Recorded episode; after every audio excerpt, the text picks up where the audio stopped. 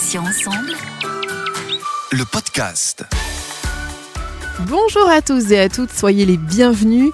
Céline avec vous sur Patients Ensemble où nous recevons des associations, des malades ou anciens malades, des experts ou encore des professionnels de santé. Aujourd'hui, j'ai invité Michael.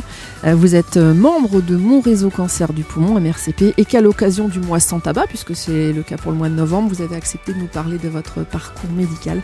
On vous a diagnostiqué d'un cancer du poumon métastasé, c'était en 2019. Michael, bonjour. Bienvenue et merci de témoigner pour Patients Ensemble. Bonjour. Alors, Michael, est-ce que vous pouvez vous présenter à nos auditeurs et auditrices euh, qui est Michael en quelques mots pour qu'on vous situe un petit peu? J'ai 44 ans, je suis célibataire et je suis papa d'une puce de 12 ans. Euh, actuellement, je suis en arrêt de travail, donc en ALD, et j'ai été diagnostiqué d'un cancer du poumon non à petites cellules, donc en mai 2019 c'est un cancer du poumon métastasé, donc ganglion, foie, surrénal dans les deux poumons, et puis aussi euh, avec pas mal de métastases osseuses. Alors voilà, donc je l'ai dit en introduction, donc on vous a diagnostiqué en, en, mai 2019, donc ce cancer du poumon métastasé, vous venez de le, le dire également.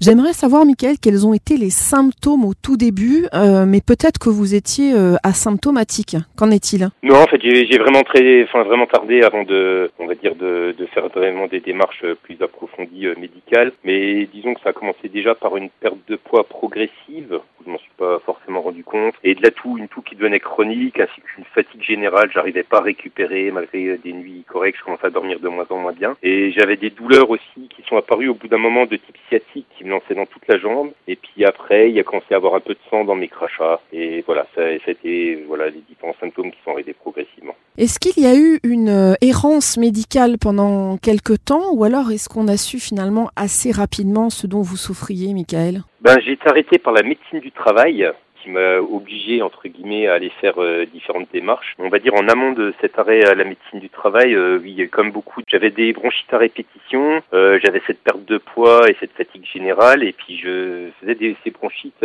où finalement j'avais un médecin traitant à cette période-là qui était surchargé de boulot. Il y avait constamment beaucoup de monde dans les dans les salles d'attente ça mettait quand même beaucoup de temps, on va dire, à, ce médecin ne creusait pas forcément euh, à savoir mon état, il me redonnait à peu près le même traitement à chaque fois sans se poser des questions, je faisais plusieurs bronchites dans l'année. Et par la suite, j'ai également eu une hospitalisation euh, où je suis allé en urgence, que j'ai eu une hémorragie au niveau du nez, j'ai saigné beaucoup du nez, puisque je prenais de l'aspirine justement pour traiter ma douleur euh, au niveau de ma sciatique. Et comme c'est un fluidifiant sanguin, j'ai saigné énormément du nez. Et là, ils ont dû me faire une prise de sang en prévision d'une transfusion. Et à ce moment-là, ils ont remarqué dans la prise de sang que j'avais un taux de leucocytes énorme, que j'avais j'étais déjà en début d'anémie. Et pourtant, rien n'a été fait. En fait, ils ont ils m'ont mis des mèches dans le nez. Je suis rentré chez moi. Il n'y a pas eu de suite qui ont été faits. Donc je pense qu'en amont, sur l'année qui a précédé, il y avait beaucoup de, symptômes qui auraient pu être vus médicalement. Et à partir du moment où j'ai été arrêté par hasard par cette médecine du travail, qui a lieu que tous les cinq ans, à ce moment-là, il y a une prise en charge qui a été superbe pour moi. Michael, la question que je me pose, et peut-être que tous les auditeurs et auditrices se la posent également à ce stade de l'interview, est-ce que vous étiez fumeur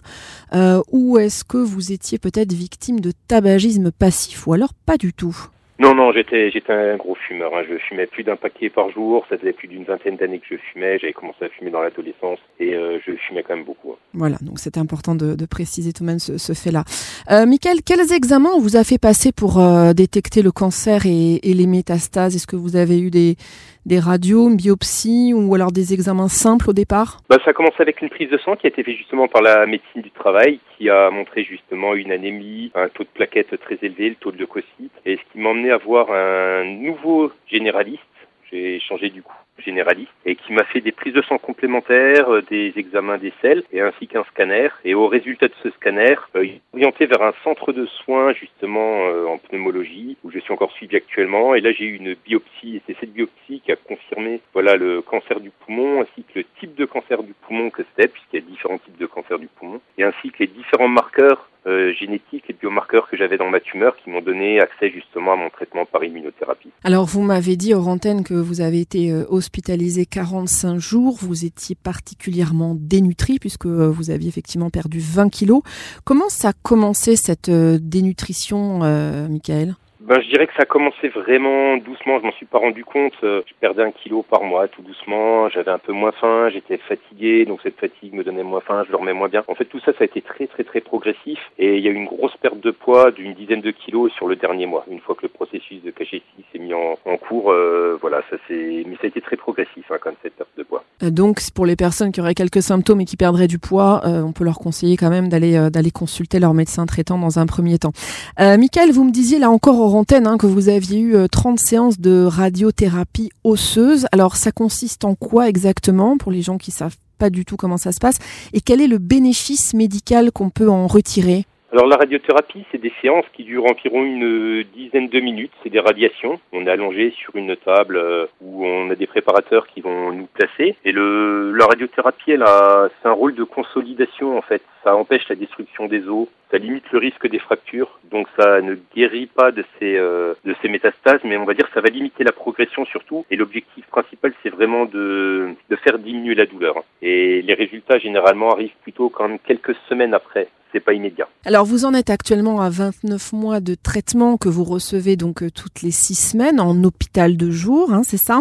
Euh, quel est ce traitement précisément, Michael? En quoi il consiste? Alors c'est une immunothérapie qui s'appelle pembrolizumab. Alors j'avais une protéine comme marqueur euh, qui s'appelle PDL1 et qui était présente sur plus de 50% de mes lésions cancéreuses. Ça m'a donné accès justement à ce traitement d'immunothérapie en première ligne. Donc je n'ai jamais eu d'autres traitements que celui-là. C'est des anticorps monoclonaux qui vont, c'est des petits anticorps qui vont se fixer sur ces protéines euh, PDL1 de mes lymphocytes, de mes globules blancs. Et les cellules cancéreuses ont la capacité, on va dire, d'endormir le système immunitaire. Et en fait, le fait de bloquer cette petite protéine, ça empêche justement ces cellules cancéreuses d'endormir euh, mes globules blancs. Et puis donc, du coup, le système immunitaire se réveille et puis se remet à faire son travail, on va dire, d'élimination de ces cellules. Alors, Michael, euh, vous avez complètement modifié votre hygiène de vie ainsi que votre alimentation.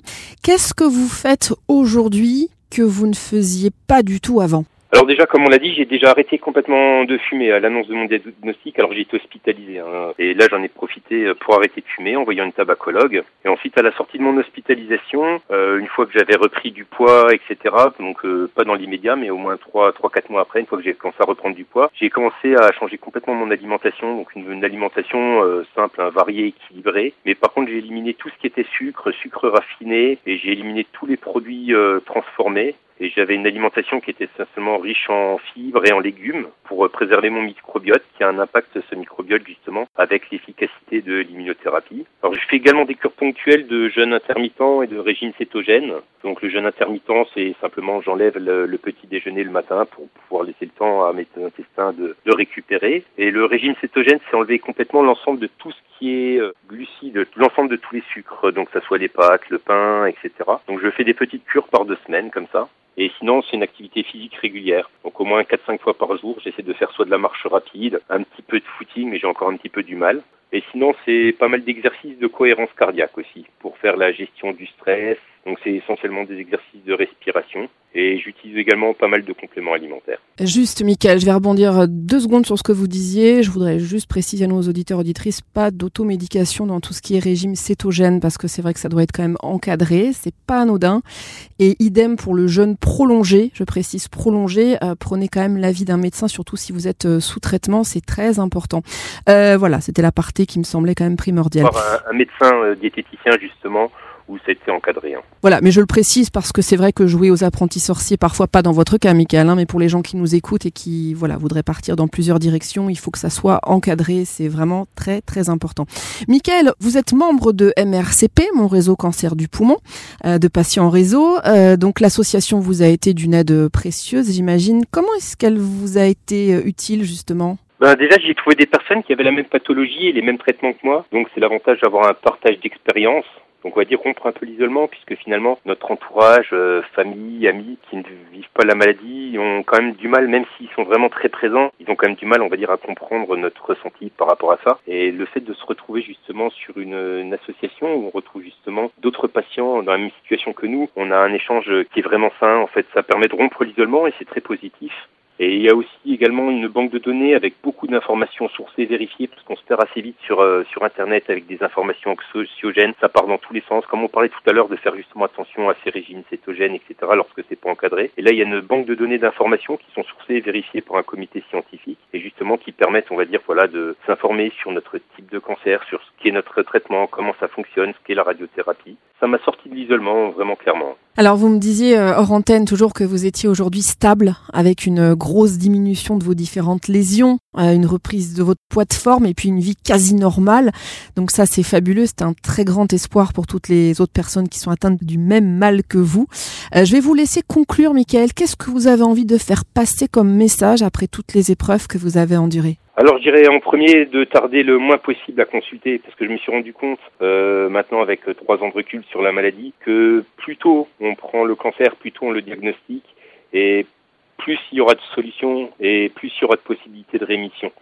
Donc euh, il faut vraiment au moindre premier symptôme, que ce soit justement ces symptômes de tout, ça peut être des douleurs au niveau du dos, ça peut être euh, une fatigue générale, hein, euh, voilà une prise de sang avec un peu d'anémie. Je pense qu'il faut alerter assez rapidement son généraliste pour commencer à pousser un peu les examens, surtout lorsqu'on est fumeur, à savoir quand même que 15 à 20% des cancers du poumon sont également présents chez des non-fumeurs. Et voilà, et également de dire de garder l'espoir parce qu'il n'y a jamais eu autant de d'essais cliniques en cancérologie qu'actuellement. Je crois qu'il y en avait une centaine en 2005, on doit être à plus de 2000 actuellement. Il y a énormément de nouvelles molécules et de nouveaux traitements beaucoup moins agressifs que les chimiothérapies qui existent et qui permettent justement de, de se remettre bien et surtout de garder l'espoir. Merci Michael, euh, merci infiniment d'avoir pris un petit peu de votre temps pour euh, répondre à nos questions. Euh, je rappelle que vous êtes donc atteint d'un cancer du poumon métastasé. vous êtes membre de mon réseau cancer du poumon, MRCP, et qu'à l'occasion du mois sans tabac, puisque c'est le cas pour le mois de novembre, vous avez accepté de nous parler de votre parcours médical. Je vais vous souhaiter une bonne journée, euh, une bonne santé, Michael, et je vous dis à bientôt sur Patient Ensemble. Merci beaucoup, bonne journée également, au revoir. Et merci à tous, chers auditeurs et auditrices, vous êtes euh, très fidèles et de plus en plus nombreux, ça nous fait extrêmement plaisir. On va se donner rendez-vous jeudi à 9h. Il y aura un nouveau podcast avec un nouvel invité et bien sûr un nouveau thème. Vous pouvez retrouver donc nos podcasts les mardis et jeudis en ligne, donc dès 9h sur patient avec un s-ensemble.fr, mais également sur les plateformes de téléchargement Deezer, Ocha, Spotify, Apple et Google Podcast. On est aussi présent sur Instagram et sur LinkedIn. Passez une très bonne journée, je vous dis à bientôt et d'ici là, prenez bien soin de vous et des vôtres. Salut, salut. Patient ensemble. Le podcast.